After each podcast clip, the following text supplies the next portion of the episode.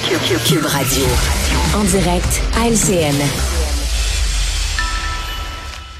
Avec Philippe Vincent, ce matin, on va commander, euh, commenter, oui, ce nouveau sondage sur les intentions de vote. Euh, Philippe Vincent, bon, la CAQ qui reste en tête, mais euh, le PQ qui s'impose de plus en plus comme un rival oui, comme, au parti François Legault. Comme deuxième choix. Bon, c'est sûr qu'on est encore loin derrière la CAQ. La CAQ est à 37% donc il a repris un petit point de pourcentage. Mais le Parti québécois... Quand même, ça faisait longtemps qu'on n'avait pas vu le PQ en deuxième, quand même. Oui, mais ça fait... le dernier sondage, ils, étaient en deuxième aussi. Donc, ils viennent juste confirmer, confirmer leur, leur, place, euh, confirmer le fait qu'ils sont maintenant pour vrai devant Québec solidaire et le Parti libéral. On n'est plus juste dans la mmh, marge d'erreur comme on l'avait vu pendant un certain temps. On s'est comme distancié des deux autres euh, partis d'opposition. Et donc ça, ça marque le coup comme il faut. Euh, après, ça va être intéressant de voir le, le, vote du Parti québécois est quand même un petit peu plus répandu. Là. Les conservateurs sont très, très concentrés dans la région de Québec.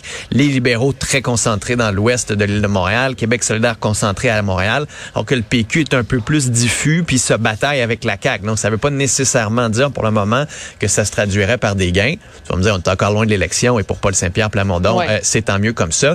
Mais au moins, ça le positionne dans la tête des gens comme l'alternative. Tu sais, quand tu es le troisième parti d'opposition, mais que deuxième dans les sondages, puis que tu prends la parole, ça peut faire en sorte que tu prennes un peu plus de place, que tu aies un petit peu plus d'écoute, que tu aies un peu plus de, de, place médiatique aussi. Ça montre que le style Paul Saint-Pierre Plamondon continue de, de fonctionner. Et ça montre aussi que les deux autres partis d'opposition ben, sont totalement euh, en fait ont perdu un peu ont perdu un peu le nord que Gabriel Nadeau-Dubois après une session qui était quand même pas si mal ne soit pas capable d'aller chercher plus de points ne soit pas capable de se faire plus entendre que ben là, la course à la coporparité va peut-être aider là, justement à rebrasser un peu les cartes. Il faut poser des questions comme Gabriel Nadeau-Dubois est-ce que c'est le bon porte-parole? Est-ce que c'est le bon cheval pour Québec solidaire en ce moment pour prendre le pouvoir à la prochaine élection? Chez les libéraux euh, je sais plus quoi dire. le plancher continue de baisser. tu vas me dire c'est un point de pourcentage, peut-être la marge d'erreur, mais ça continue d'être difficile, continue de perdre des points, continue de se marginaliser dans le Québec francophone. Ça va être de plus en plus difficile pour eux. Donc moi, je ne comprends pas qu'ils ne déclenchent pas une course à la direction maintenant. Euh, ils se cherchent, ont de la difficulté à expliquer qui ils sont, quelles sont leurs valeurs. Donc un autre très mauvais sondage pour les libéraux en ce début d'été.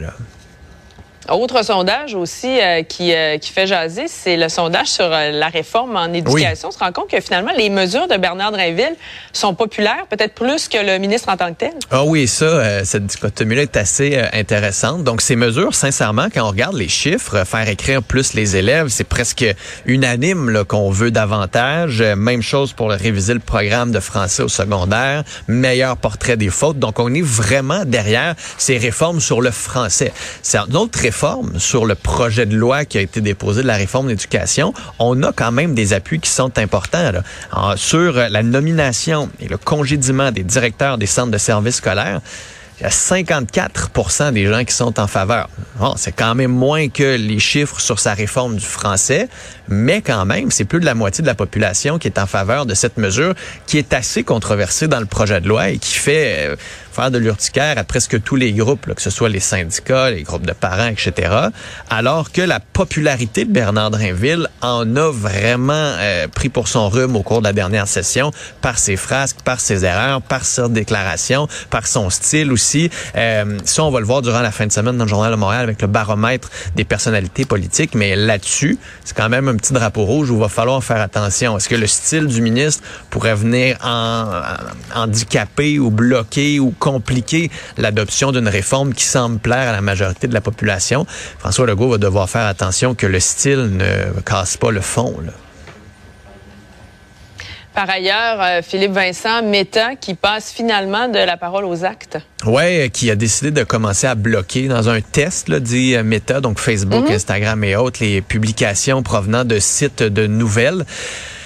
Euh, c'est un bras de fer que Meta, ben que Meta veut jouer euh, veut jouer euh, comme on dit au poker là all in. Est-ce qu'il faut faudrait que le gouvernement euh, dise non, faut que le gouvernement tienne, faut que le gouvernement et surtout la population tienne. Parce qu'ultimement, je pense que les médias ont à perdre quand même un peu à court terme. Si les gens continuent d'aller sur Facebook, il n'y a plus de lien. C'est vrai que les médias profitaient de Facebook et des réseaux sociaux pour mhm. attirer de la clientèle. Le problème, c'est que les réseaux sociaux sont venus vampiriser presque tous les revenus publicitaires.